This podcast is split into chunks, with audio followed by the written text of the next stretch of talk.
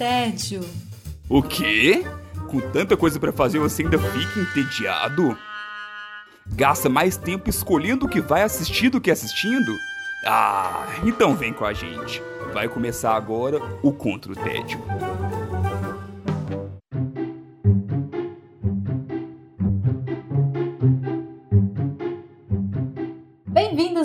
Bem-vindas ao Contra o Tédio. Eu sou Sara Dutra e junto com os meus companheiros de guerra nós temos a missão de te tirar do tédio. Os combatentes de hoje são Maíra Brancalhão. Olá, Sarita! Olá, queridos combatentes do tédio. Quase que eu falei brancalhão, tipo lhão. Lhão. Verdade, lhão. Quase. Tava me sentindo quase que navegador, assim, de mexilhão, sabe? Brincalhão, né? Podia ser um brincalhão ou coisa assim, mas não. Nunca teve esse, ape- esse apelido, não? É o seu codinome, Maíra. Então, já tentaram, Chaves, mas eu sou muito séria pro brincalhão. Então, não cola. Só se foi irônico. Felipe Chaves, tudo bom por aí? Oi, Sara, oi, gente, tudo bem por aqui? E nós temos uma convidada. Não, calma. Ela está de volta, Silvia Massaferro. Tudo bem com você? Olá, Sara! Gente, voltei após um longo intervalo, mas estamos aí, animadas. Pode falar que foi o frio. Foi frio. Mesmo, hein? Não tinha pensado nisso, não. A pausa invernal. E Silvia, com você mesmo a gente conversa hoje. Como é que você está combatendo o seu tédio? Estou combatendo meu tédio curtindo um rock com a minha vilã favorita. Olha, Uhul. Eu não consigo fazer isso. Pensar numa vilã preferida? Não. Na verdade, eu tenho duas, assim. Aí. Vai. Calhou de ser uma delas, vai. Você, é, calhou de ser uma delas, assim. Eu acho difícil mesmo. Gente, hoje eu vou falar sobre Cruella, filme da Disney, que está liberadíssimo para todos os mortais que assinam o Disney Plus. finalmente, né? Antes, finalmente. Não, eu já tinha esquecido do filme. Eu também. Eu tinha esquecido. Perdi o hype. Ai, gente, horrível esse negócio do Disney Plus de ficar, né, liberando, mas enfim. Cruella, muito animada pra falar. Eu gostei demais da conta. É, para mim foi a melhor, uma das melhores, se não a melhor releitura dessa vibe da Disney de live action e de releitura de vilões, principalmente releitura de vilões que eu vi nos últimos tempos. É, ela passa, se passa em Londres dos anos 70, assim, mais ou menos. Tem um pouco da infância dela, depois passa pros anos 70. Bem naquela vibe quando tá surgindo punk rock, então tem muito dessa pegada. É, e a Olha. trilha pega muito isso, gente. Só música maravilhosa. Tem The Doors, Uhum. Supertramp, é, tem uma versão maravilhosa de Whole, Whole Lotta Love do Led Zeppelin com a Tina Turner, que é. Nossa, eu tô viciada em escutar essa versão.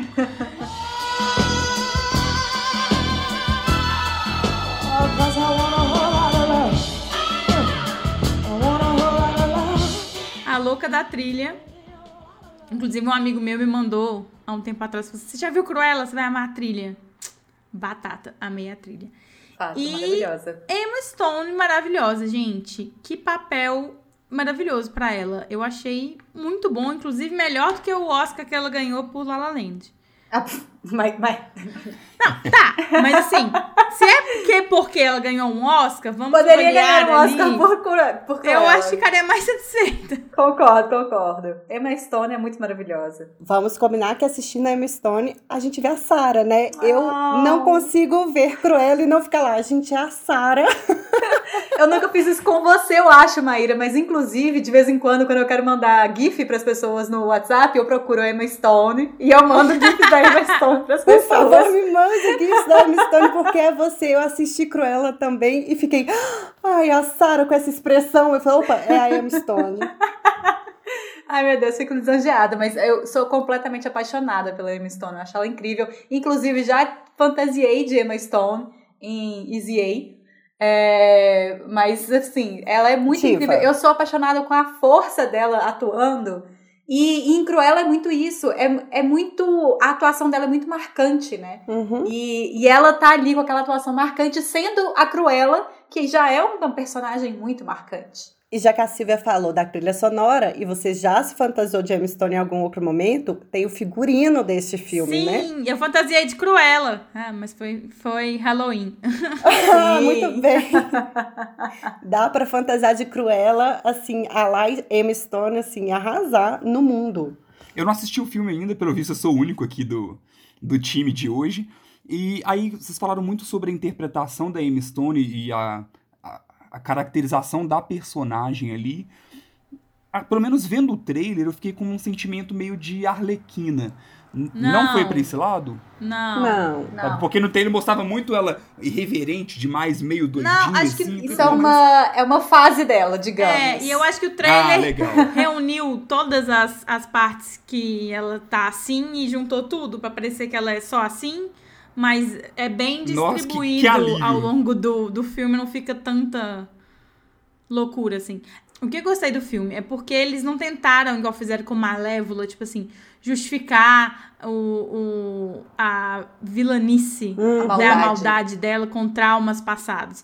Sim, ela tem traumas e, claro, faz parte de como ela é futuramente. Mas desde pequena já mostra ali que ela tem um, um, um quê da psicopatia, assim, não sei, Maíra, psicóloga, mas enfim. Que a criança mesmo, pré-adolescente, assim, já tem um pezinho ali na, na, na maldade. Crianças más, né? Crianças más. Na loucurinha dela. Já é, já, já tem ali uma loucurinha que é engraçadinha, porém, meu Deus, esse menino onde ele vai parar? Ela cria a persona Cruella que ela é, muito novinha, né? Ela se identifica com essa. Tanto essa irreverência que você achou que é meio arlequina, mas com essa, essa maldade, assim, esse, mas é bem Sadismo. sedutora. O sadismo sedutor dela, assim, muito novinha. Sim. E aí, de- desde pequena ela tem esse negócio, e quando ela é já mais. Tem uma tendência pra moda muito forte, que eu adoro também, então eu, eu gostei muito, muito do filme, porque a moda é incrível, os figurinos são sensacionais, maquiagens sensacionais. E quando ela fica mais velha, assim, ela, ela se envolve com uma galera, vira tipo uma ladrinha, assim, por Londres afora, e conhece uma é, estilista maravilhosa, incrível, começa a trabalhar pra ela, e aí que vai o futuro dela, como, né, porque a Cruella no 101 Dálmatas original, ela é estilista mesmo, toda boazuda e tal. Eu não quero ficar dando spoiler porque eu achei tudo tão bem organizadinho no filme que eu acho que qualquer coisinha é meio que romper com essas gratas surpresas que eu tive, até de uns easter eggs, assim, que eu só fui perceber no final. Falei, meu Deus, é mesmo! Ah, sério? Não, sabe quando você tá- fica assim, será? E esquece, aí depois você vai, acende aquela lampadinha, assim, no. no final. Eu falei, achei maravilhoso. É, me perguntaram, né? Eu vi Cruella e falaram assim: ah, mas a história compõe. E você falou assim: ah, comparada a outras vilãs, eu achei que foi a história mais. é, não vou falar que é densa, é um filme leve, assim, é um filme Disney, mas é uma história que pra mim compõe melhor. É, do que essas de outras vilãs que eu vi. Então, assim, ela vem encaixada, ela faz um sentido, ela, fa ela é uma história que nos leva a uma para um caminho e que é muito legal de percorrer junto com o filme. Pelo menos eu acho tive essa sensação. Foi a sua também, Silvia? Sim, concordo, super. Eu, vocês sabem aqui, né, que eu não sou fã dos live actions da Disney, eu tenho sérios problemas um com os live actions. É, mas é exatamente o meu problema é porque a Disney, ao meu ver, isso é uma opinião muito pessoal, tá? É, eu acho que a, a Disney perde a oportunidade de criar novas histórias quando ela faz os live actions. Em especial quando ela faz os live actions se repetindo. Que é o caso de Bela Sim. Fera, que é o caso de Aladdin, que é o caso de Uhum. Mogli, que é o caso de Cinderela, Rei Leão, que eu não, não vou nem falar de Rei Leão, que é bicho falando, que é uma coisa que eu detesto duplamente. É, então, quando ela vem com Cruella, tanto que assim, desses, eu- o, o Malévola, ele me incomodava um pouco menos, porque ele criava uma era uma história, história nova. nova. Uhum. Sim. É uma história boa? Não. Mas é uma história nova, sabe? Então ele me pega um pouquinho. É uma passada de pano sinistra? É. Exatamente. E aí, com Cruella, eu acho que a Disney conseguiu colocar esse ponto. Porque Malévola, por exemplo, ele pega um pedaço da história de Bela Adormecida. Cruella não pega um pedaço de, de 101 Dálmatas. E isso, pra mim, foi um ponto muito positivo. Porque ela conta tudo antes de 101 Dálmatas. Tem nada a ver com 101 Dálmatas. Entre aspas, assim, né? É, é tudo antes, tudo anterior. Ele está contando a história de origem da vilã. E ele coloca esses easter eggs quando foi falando o nome dos personagens, e eu fui lembrando assim, gente, esse personagem, ai meu Deus, eles vão fazer aí, eles vão fazer. Blá, blá, blá.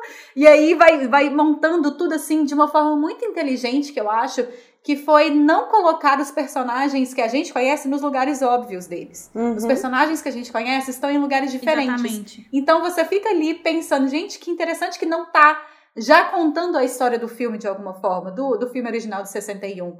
Então isso aí já, já ganha um ponto muito grande assim comigo, apesar de que, eu, desculpa gente, eu preciso falar, eu não gosto do terceiro ato do filme. Aham. É, só pra, eu, eu acho que é uma boa assim pra regular as expectativas talvez. Eu acho o primeiro e o segundo atos muito bons, apesar do segundo ato ficar um pouco repetitivo com algumas coisas. Mas o terceiro ato pra mim foi tipo assim, uau, uau, uau, sabe? Mas inde- independentemente disso, eu acho que é um filme que super vale a pena ser visto, porque eu, eu fiquei encantada com tudo que estava sendo mostrado pra Sim, ele. e eu acho que é, ele é tão independente do outro que você não precisa nem ter nunca assistido 101 Dálmatas pra ter um bom Não, filme. não precisa, precisa mesmo. Você não precisa lembrar de nada, Não inclusive. precisa se fazer você ideia. é uma Uhum. pessoa que não lembra. Eu ia perguntar exatamente isso. Precisa não. Porque eu não lembro nada de 101. Eu lembro mais do desenho que passava Fique à sei lá, no vontade. Disney Club do que o, o que passava mesmo, do que o do longa-metragem. Então eu Aham. não preciso rever, não, né? Não. Não, o que você precisa saber, você sabe que existe a Cruella, você sabe que é Dálmata, acabou. Sim. É isso. Sim. então, eu lembro dela. E o Dálmata direito você precisava saber, inclusive. Mas assim, é tudo que você precisa saber. Não, não, total. Por isso que eu gostei muito também. Porque eu achei que conseguiram deslocar tanto. Descolar, descolaram. E finalmente descolaram. E aí fez sentido, assim, pode ser uma história, tem seus easter eggs, assim, mas nada demais, inclusive. É, os easter eggs, é, realmente, eles são easter Sim. eggs. Eles não estão ali pra, tipo assim, é, completar profundamente a história. Eles estão ali pra divertir quem lembra do clássico de 61. Sim, total. E a produção dele é lindíssima. Eu achei muito legal o uso dos efeitos especiais nele. Porque muitas vezes os efe- os efeitos especiais eu acho que acaba com a minha magia no filme. Acho que eles Uhum. acabam ficando muito feios e nesse filme eu achei que ficou muito bem usado. Na maior parte das vezes eu achei os efeitos especiais muito bem usados. É, é, é muito bem feito, a produção é muito bonita, fotografia muito bacana. É, E não é um filme É isso que eu ia infantil, né? A classificação dele tá é 12, 12 anos, É 12 né? anos. Já é um pouquinho. Uhum. Justamente porque eles já assumem que ela já é uma mini vilã desde nova, assim. É, ele, ele não é pra. O Dante talvez ainda não, Chaves, mas Ah, é você que julga. Bobear já deve ter, ter visto. eu, não, eu, não fico, eu não fico esperando o Dante mais, não. não duvido. Não é muito, não. É. Eu cansei de ser enganado. cansei de ser enganado. Não é uma história infantil, mas ela não tem excessos, né? Não tem um excesso. Não tem drogas, não tem sexo, não tem um- uma violência. Não, mas é porque é Disney, né, gata? Não tem. Ela não tem nenhum excesso que não, não possa fazer com que a- um, um jovem que tem a cabecinha no lugar possa ver, não. Mas não é infantil. É uma questão de ma- maus exemplos, eu acho. Acho Pode que é aquele, só aquele lugar ali de, tipo, perceber. Isso é um mau exemplo, tá, galera? Filtro. Esses dias eu assisti o Pestinha com ele. Não existe mais mau exemplo Ah, no mundo é do que o Pestinha 1 e 2. Então, Eu detestava esse filme, mas eu não vou entrar nessa vibe agora. E Emma Stone maravilhosa, pra, só pra concluir. E eu acho que foi tão bom um papel pra ela é, descolado do, do mocinha, assim. Porque Uhum. não que ela sempre seja mocinha indefesa, não, não, não, mas muitos papéis é, de boazinha. E ela conseguiu fazer tão bem. É, tem uma dualidade, tem quase que duas personagens ali, a Cruella e ela é, nova, assim, que ela consegue fazer tão bem. Eu fiquei realmente muito impressionada. Eu quero ver de novo, gente, pra vocês terem noção, tanto que eu gostei. E uma coisa, só um detalhe que eu achei muito legal, porque a Emma Stone, ela é baixinha, né? Sim. Sim? E a Cruella, ela é retratada 100% do tempo como uma pessoa muito comprida, alta. muito, lá, muito comprida, é, como é que chama isso? Esbelta. Longilínea. Muito esbelta, longilínea, exatamente com os braços e pernas compridas, e aí a Emma Stone é baixinha.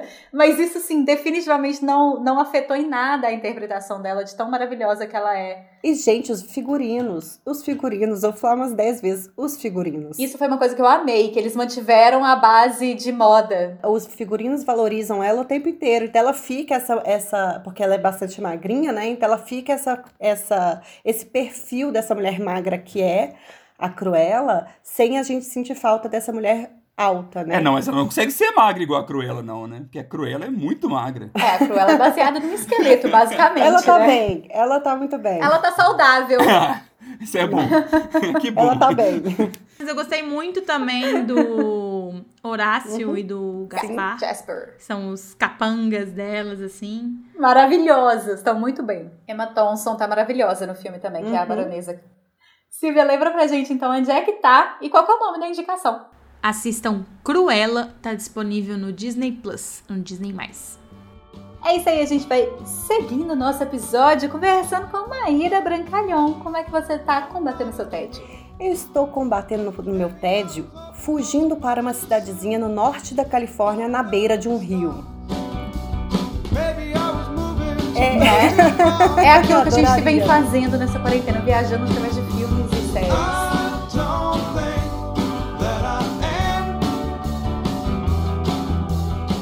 E aí, talvez vale, antes de eu falar o que eu estou assistindo, vale esse comentário. Que eu estou assistindo uma série que ela é extremamente leve e ela foi selecionada por mim de um jeito assim, olha, eu não quero pensar muito, eu quero uma série de romance leve que vai dar tudo certo e o final é feliz. Era essa a ideia. Quando eu parei pra ver Virgin River, ou Rio Virgin. Uh, Claro que eu já Uh. vi, né? Vai de piranha, Silvia.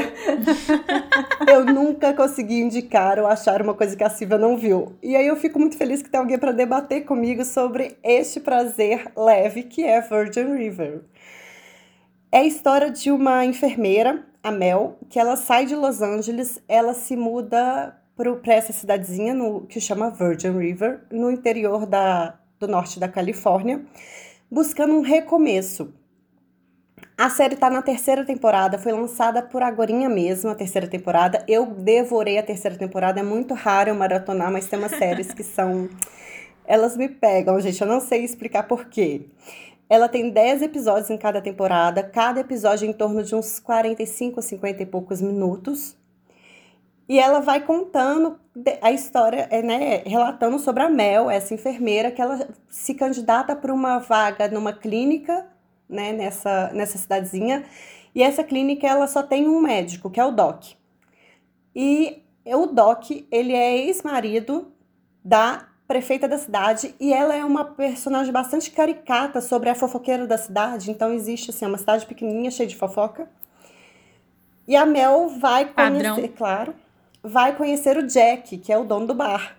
Né? Então, assim, Padrão. padrão, padrão, padrão. Tá me lembrando muito aqueles livros de banca de revista, sabe? Exatamente. Essa é a primeira temporada de Virgin River. E ela é a banca de revista. Sabrina. Ao né? longo da temporada a gente vai. Sabrina, é, tem uma outra, Bianca.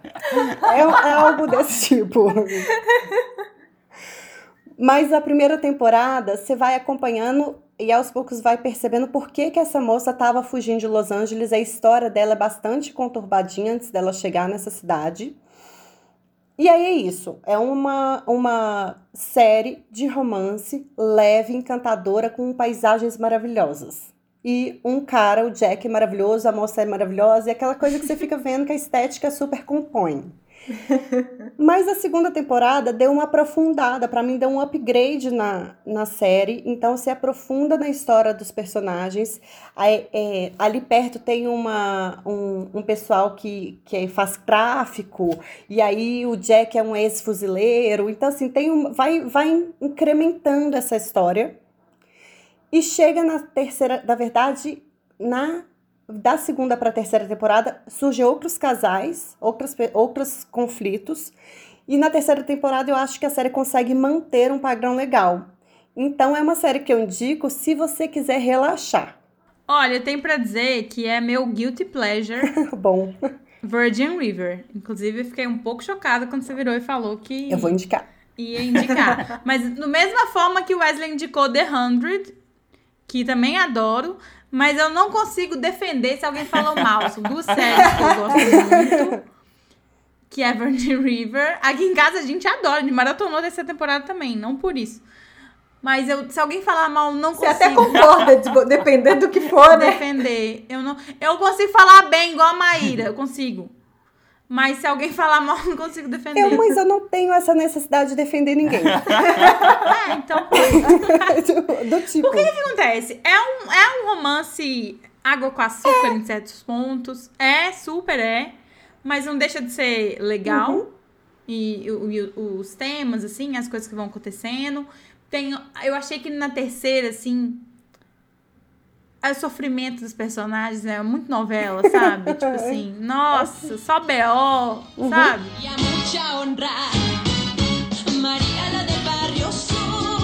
Sim, claro, porque tem que ter um drama, né? Sim. É um romance, porém tem que ter um drama. É drama, assim. Mas é legal, os personagens são todos muito legais. Eu gosto muito é, disso na série.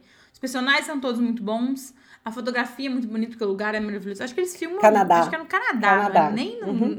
no norte da Califórnia. Mas É. tipo assim, é tudo Aqui no no Canadá. Canadá. É bizarro, tipo. Mas é bem legal.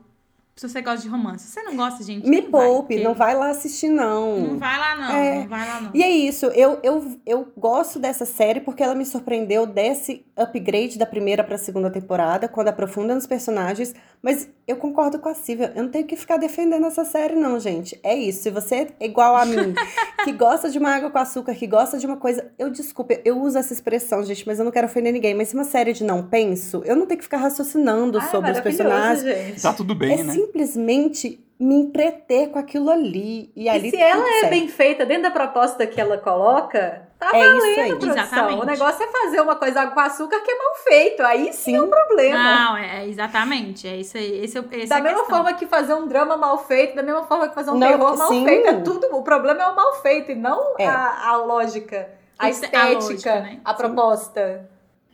Esses dias, essa semana mesmo, a Net- acho que aproveitando aí a terceira temporada e tudo mais, a Netflix soltou uma, uma aquelas imagens que saem no Facebook, no Instagram dela, falando sobre filmes pra você assistir enquanto seus filhos estiverem dormindo. Filmes não, séries, Pra assistir enquanto seus filhos Uhum. estiverem dormindo. E essa série estava entre elas lá. Então, além da água com açúcar, tem uma, uma pimentinha também? Muito leve a pimenta. Nossa. Muito leve.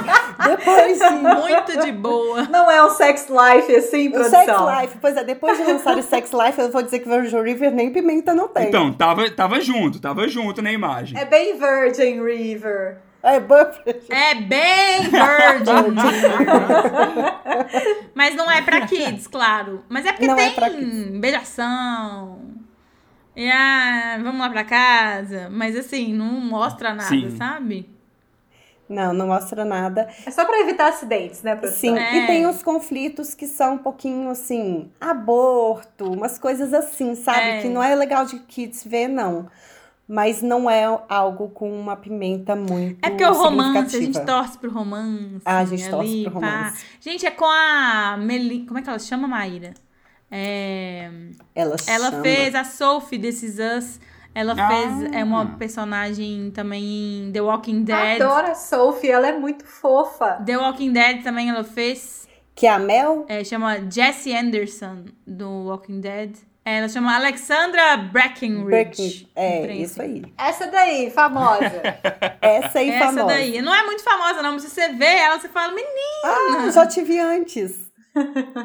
então, é, então Virgin River não é um seriado para uma algo. E o que eu quero dizer é que eu estou nessa fase mais água com açúcar, a vida mais leve, porque a vida tem batido muito forte, gente. Então, assim, se a sua vida também tá batendo forte, é a hora de você ver um Virgin River e relaxar. Então, é por isso que eu estou indicando essa série. Ela tá no Netflix. Tem tre... Ah, ela é adaptação de livros. Eu acho isso legal. Eu sempre gosto. ah, os livros da banca. da Sabrina Bianca. É, essas mesmo. Mas são livros da Robin Carr. E parece que nos Estados Unidos são famosos os livros dela. E alguns personagens na série, eles não ficam tão grandes no, no, no livro, mas na série eles viram quase protagonistas junto. Então, assim, dá uma modificada, mas são adaptações de, de livros. O que é muito gostoso, porque se você gosta de. Eu faço isso às vezes. Assistir o trem, depois ler o livro, esse também é algo que você pode fazer com essa série, tá bom? Muito bom, Maíra. Então conta pra gente, lembra pra gente o nome da série Água com Açúcar da vez e onde que assiste. Virgin River no Netflix. Vou passar pra minha indicação e eu tô combatendo meu tédio sendo bastante irreverente, pra mim pelo menos. Olha.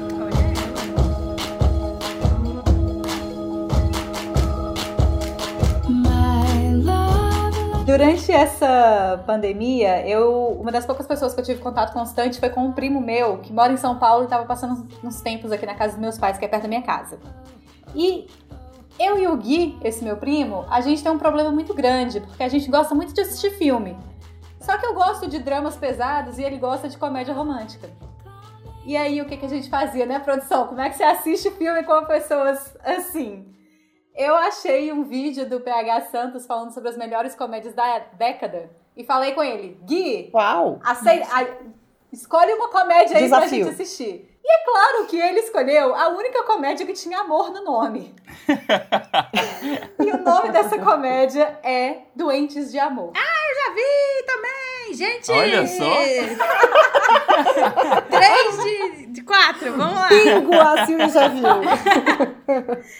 Só que acontece que essa comédia, na minha opinião, é muito pouco comédia. Pra mim é muito mais um drama romance do que uma comédia, uma comédia romântica principalmente. Ela busca muito mais o, o drama ali em- a partir de certo ponto. A comédia tá em, basicamente no fato do protagonista ser um comediante de stand-up. Acabou a comédia, mentira, não acabou aí não. Tem outras partes de comédia também. É... Doentes de Amor é um filme de 2017. Ele conta a história do. Lá vem nomes difíceis, produção. Do Kameo Najani. Najani. É, isso aí. Esse Enfim, cara. esse moço aí, paquistanês. é, é, ele nasceu no Paquistão, mas mudou para os Estados Unidos bem novinho. E da Emily Gardner, que na vida real é a esposa de Cameo, que é a Emily Gordon. E são os dois, esse casal original aí, é quem escreve o filme. Então o filme é baseado na história real deles. Fiquei confusa. O que já fica uma coisa muito mais interessante. Sim. Muito. Porque já deixa o quê? A comédia é muito mais, muito menos pastelão e muito mais drama ali, de certa forma. Qual que é o enredo ali de Doentes de Amor? Esse nome horroroso, que em inglês chama Big Sick. The Big Sick, em inglês. Né? Aquelas tradições da comédia romântica no Brasil. É, o que acontece é que o, o ele vem de uma, de uma família do Paquistão e que a família quer muito manter os seus hábitos paquistaneses no, nos Estados Unidos. Só que ele já entendeu que não é pra ele. Ele ama muito a cultura dele, ele gosta muito da cultura dele, mas tem algumas coisas que ele não, não quer. E uma dessas coisas é o casamento arranjado. E por causa do casamento arranjado, a gente tem cenas maravilhosas com a família paquistanesa. Maravilhoso. Cenas engraçadíssimas e sem ser idiotas, sabe? Cenas que, na verdade, são cenas de, de vergonha alheia ali, de alguma forma, ou então de, de choque cultural, basicamente.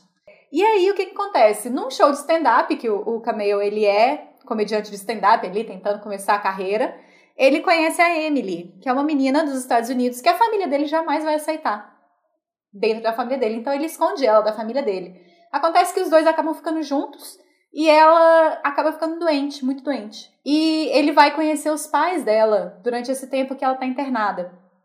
E é aí que mora a melhor parte desse filme, que é essa questão cultural, que é essa questão de conhecer a família do, do, do parceiro, né? De, de ver como que famílias diferentes podem ter é, relacionamentos diferentes, assim, de alguma forma, do esperado, como que pessoas que inicialmente não teriam nada a ver, elas podem ir se encontrando, como que elas podem é, se dialogar de acordo com as dificuldades de cada um, com as, as demandas de cada, de cada pessoa, indivíduo.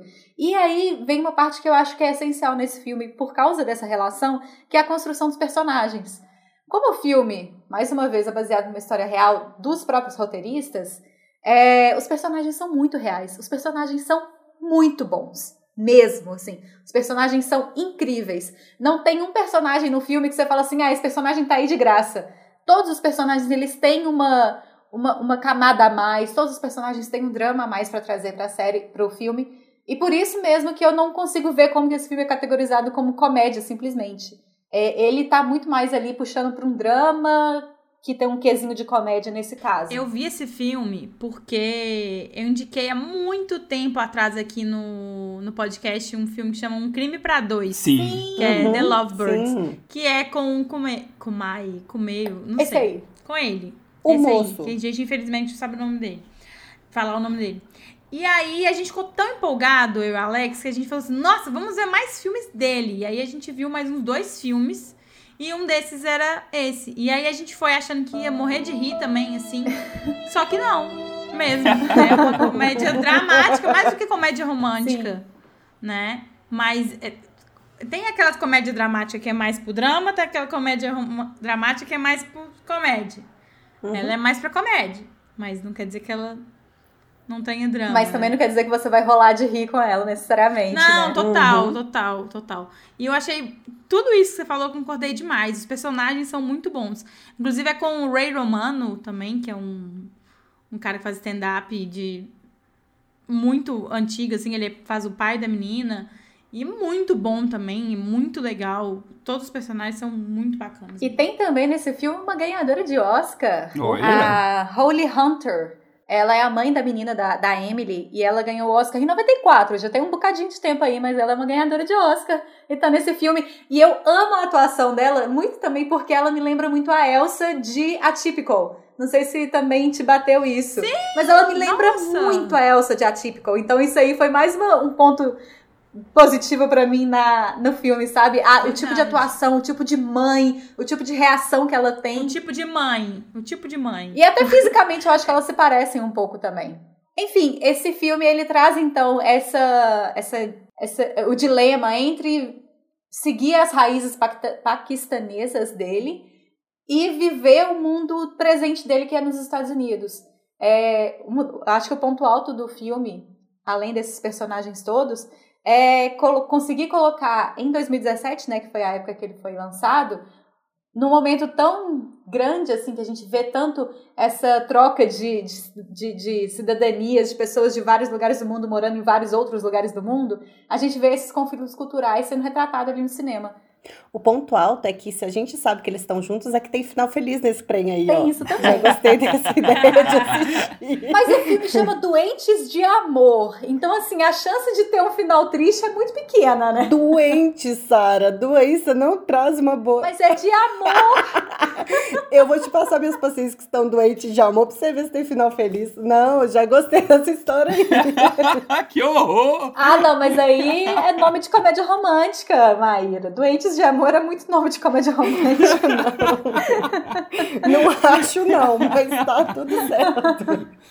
O nome é O horrível. nome é horrível, o nome é horrível. Mas eu entendo, assim, que pelo o, o doentão, né, sei lá, a grande doença, não ia rolar em português. Mas Doentes de Amor também A foi pro doençona. outro lado aí que, que não, não precisava produção. Me perdeu, por exemplo. Tinha que ser a enfermidade. entende? Alguma coisa assim. Talvez, talvez fosse uma boa. Enfermos. Enfermos. Porque não doentão. Nossa, enfermos, Maria. Aí ninguém assistiu. Fica parecendo um, um, um spin-off de, sei lá, tipo, ER, sabe? Umas Sim. coisas assim. É, é The Big Sick É, The Big em inglês, Sick. né? Não é nem Love Sick. Não, é, é bizarro o nome. É doentão. nem o título em inglês é muito bom. Não. Aquelas coisas, né? A tradução é ruim, é, mas tenta fazer melhor. Tá difícil fazer uma melhor. Tá difícil. Sim. O filme tem duas horas e quatro, mas é um filme que passa muito rapidinho. Apesar de ser um pouquinho mais longo, assim. E vale muito a pena. Todos os atos dele são muito fechadinhos, são muito arrumadinhos. E é, é muito surpreendente. Todas as cenas, pra mim, foram muito surpreendentes na medida que elas se propunham a ser. Então, vale muito essa descoberta, assim, do que, que de toda a situação que tá acontecendo. Fica a dica, então, Doentes de Amor. Esse nome horroroso desse filme, que está na Prime e no Telecine. Não, eu vivi pra ver a Sarah indicar Doentes de Amor. Eu também. Independente do filme, tô falando só do título. É. A que ponto chegamos, produção? Quando ela falou que era um romance, eu falei, uau, a casa caiu. A gente segue com o nosso episódio de hoje, finalizando com você, Felipe Chaves. Como é que você está combatendo seu tédio? Então, estou combatendo meu tédio, acompanhando o glorioso propósito do Deus da Trapaça. Zerou? Você merece um prêmio, Isso. Silvia.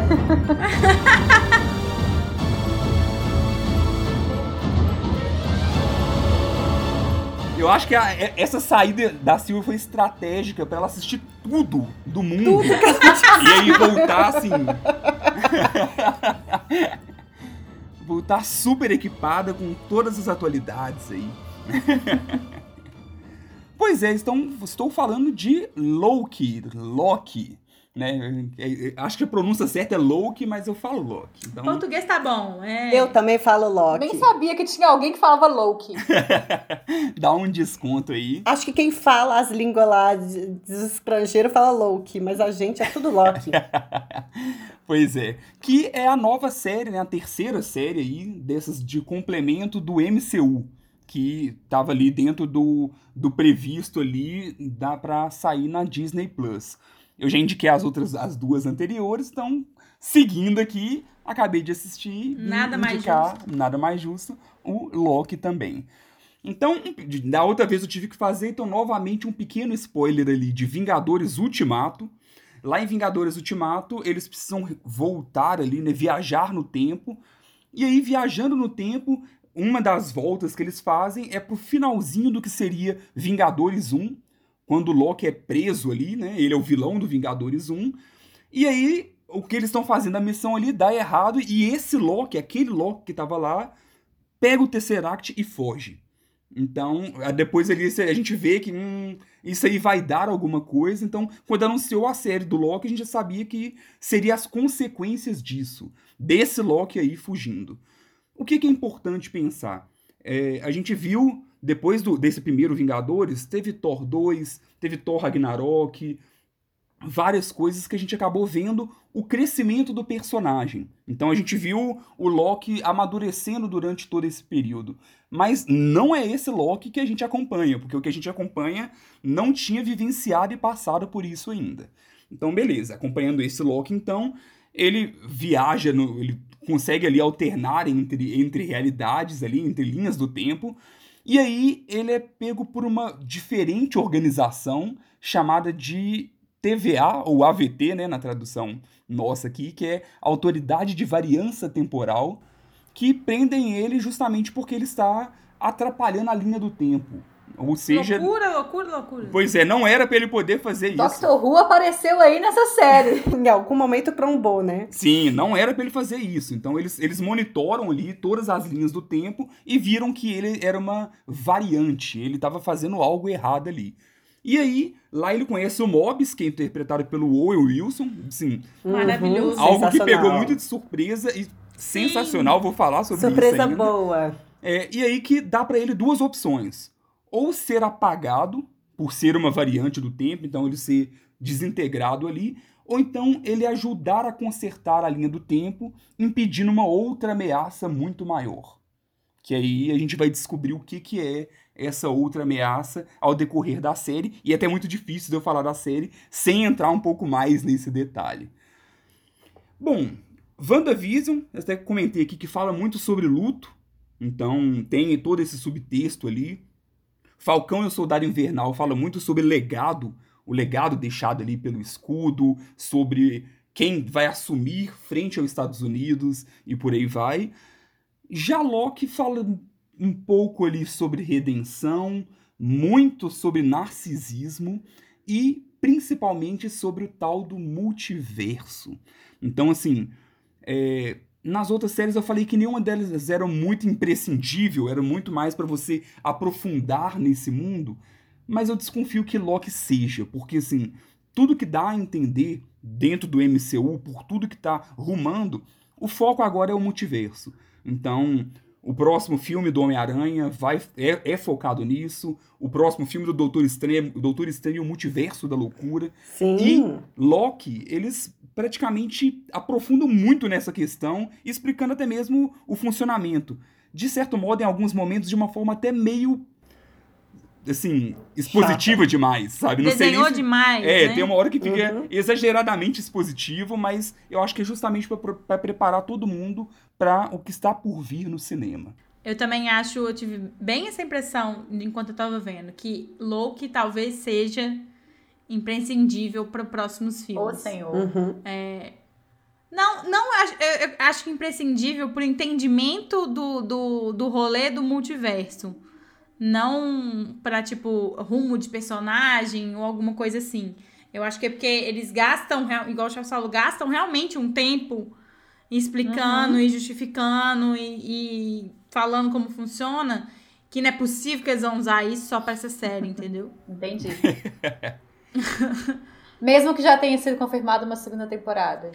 Sim. Pois é, assim, eu não sei nem se é spoiler a gente falar essa questão da segunda temporada, porque é o que aparece no. fi- É o, é o, é o último comunicado do último episódio de, da série.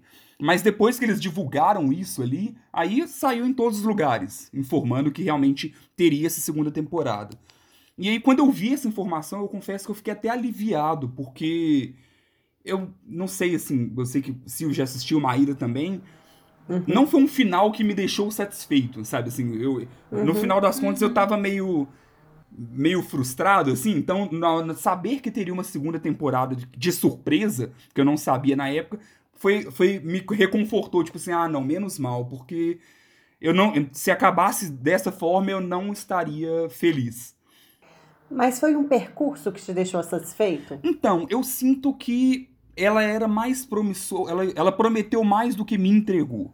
Então, ah, eu também sinto isso. É, eu gostei. O, o início é muito bom, sabe? Eu gostei demais dos, sei lá, dos primeiros dois, três episódios. E aí depois eu sinto que foi um pequeno declínio, sabe? Que ela foi São 10? seis. São seis. E é exatamente esse o problema, gente. É. É, porque são muito. São pouquíssimos episódios. Sabe o que parece? Que era uma série de 12 episódios e que eles cortaram ela no meio. Sabe? Ficou parecendo isso. Mas eu tenho dois pontos. O Loki que não viveu tudo aquilo que você falou que, que a gente viu ele viver, que amadureceu, era um Loki mais divertido. Me falta isso nessa série. Ele tá meio. meio engessado. Eu não sei o que é. Eu, eu sei que ele não, me, ele não me seduz, esse Loki. Sim. E a segunda coisa é que o mundo, como chama? AGV, GVT, como é que chama? AVT. AVT.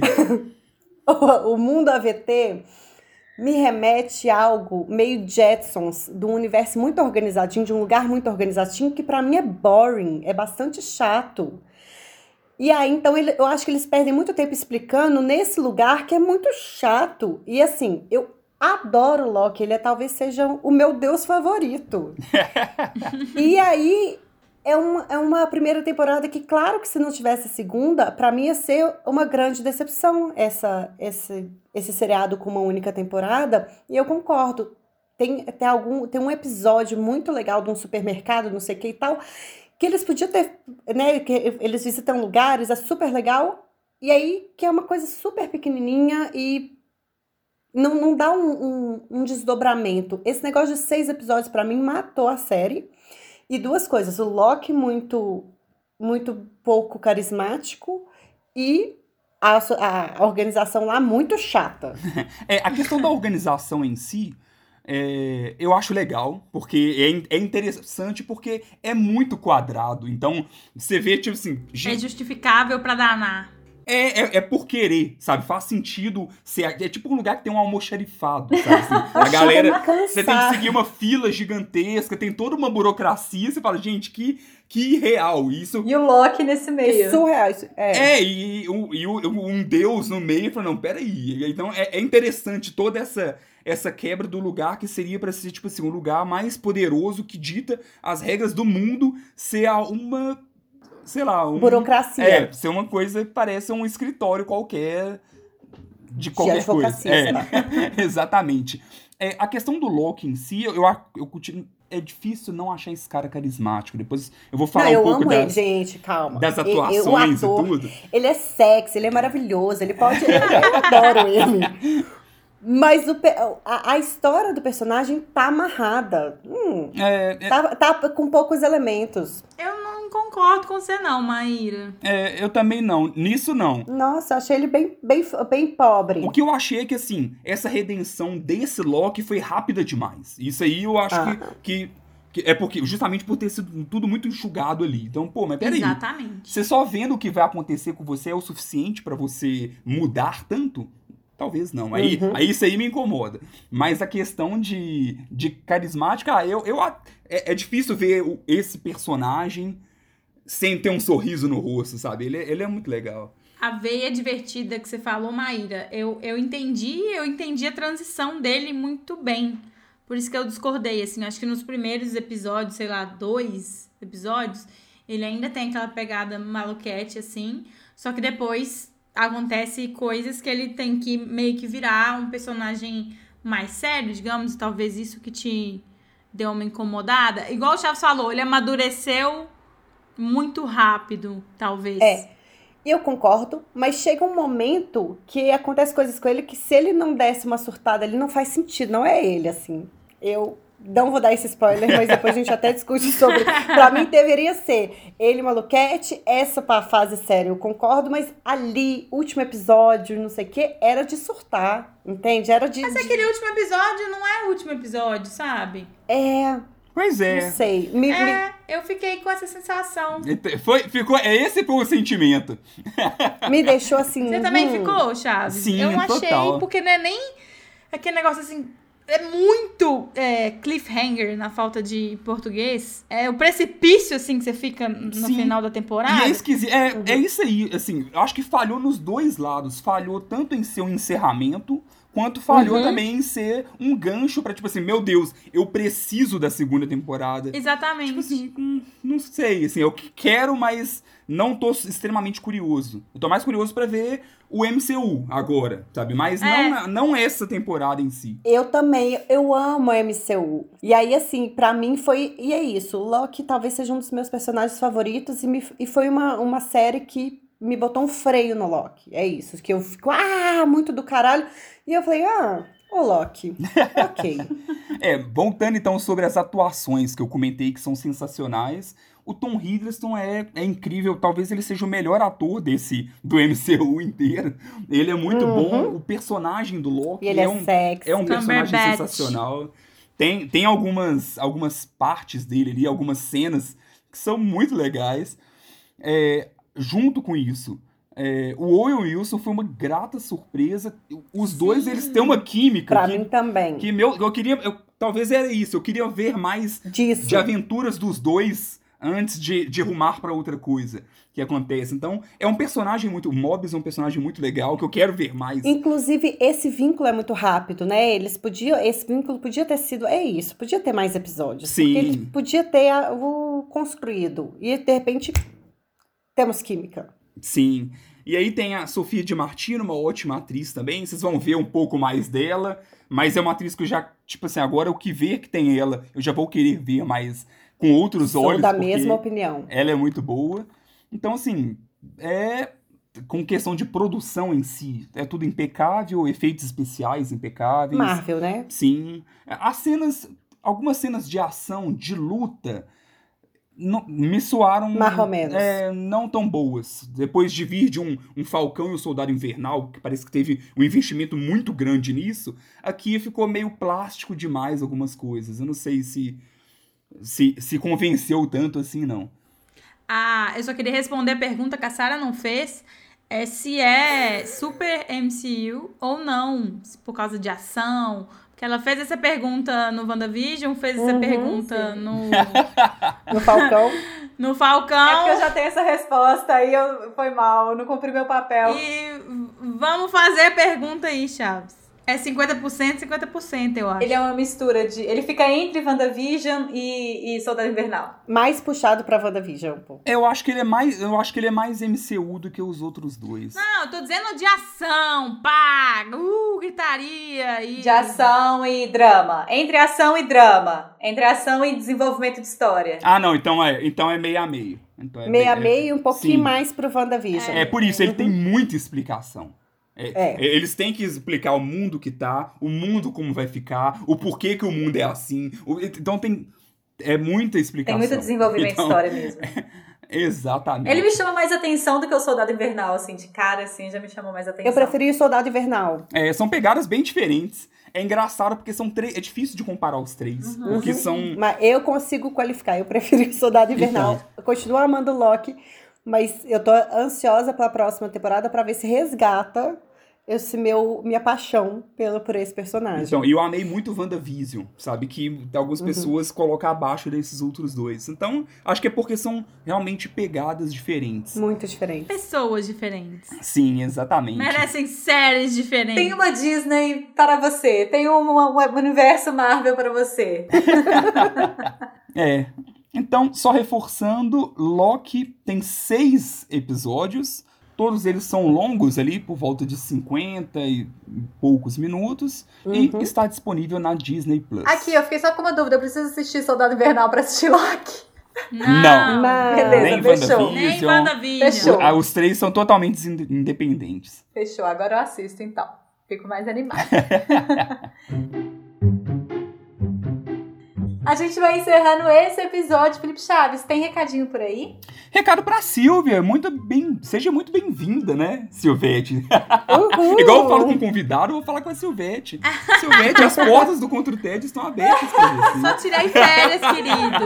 A gente sentiu muito a sua falta. Volta, amor. Vem viver outra vez ao meu lado, né, Silvia? Venha. Estava ansioso por gravar novamente com você. Pra eu gritar bingo na sua orelha. E hoje você fechando toda a cartela de filmes e Já séries. volta muito com os bom. dois pés na porta.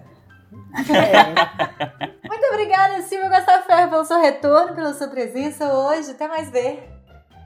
Tchau, gente. Somos fofos. Até mais, guerreirinhos, guerreirinhas. Tchau, Maíra. Até mais ver. Boa noite. Tchau, queridos. Tchau, meu povo. Até mais. Tchau, Chaves. Tchau, Sara. Tchau, gente. Até a próxima. Eu sou Sara do Trovão ficando por aqui. E não se esqueça você de curtir nossa página no Instagram e no seu aplicativo de podcast. Faz o quê? Faz o que o seu aplicativo de podcast permite. Seja seguir, seja dar coraçãozinho, seja assinar, seja qualquer coisa disso aí, ó. Compartilhe o podcast com as pessoas. Há rumores aí que tem alguns que dá até pra avaliar. Já coloca cinco estrelas lá no Contra o TED, ou o máximo de estrelas que for possível.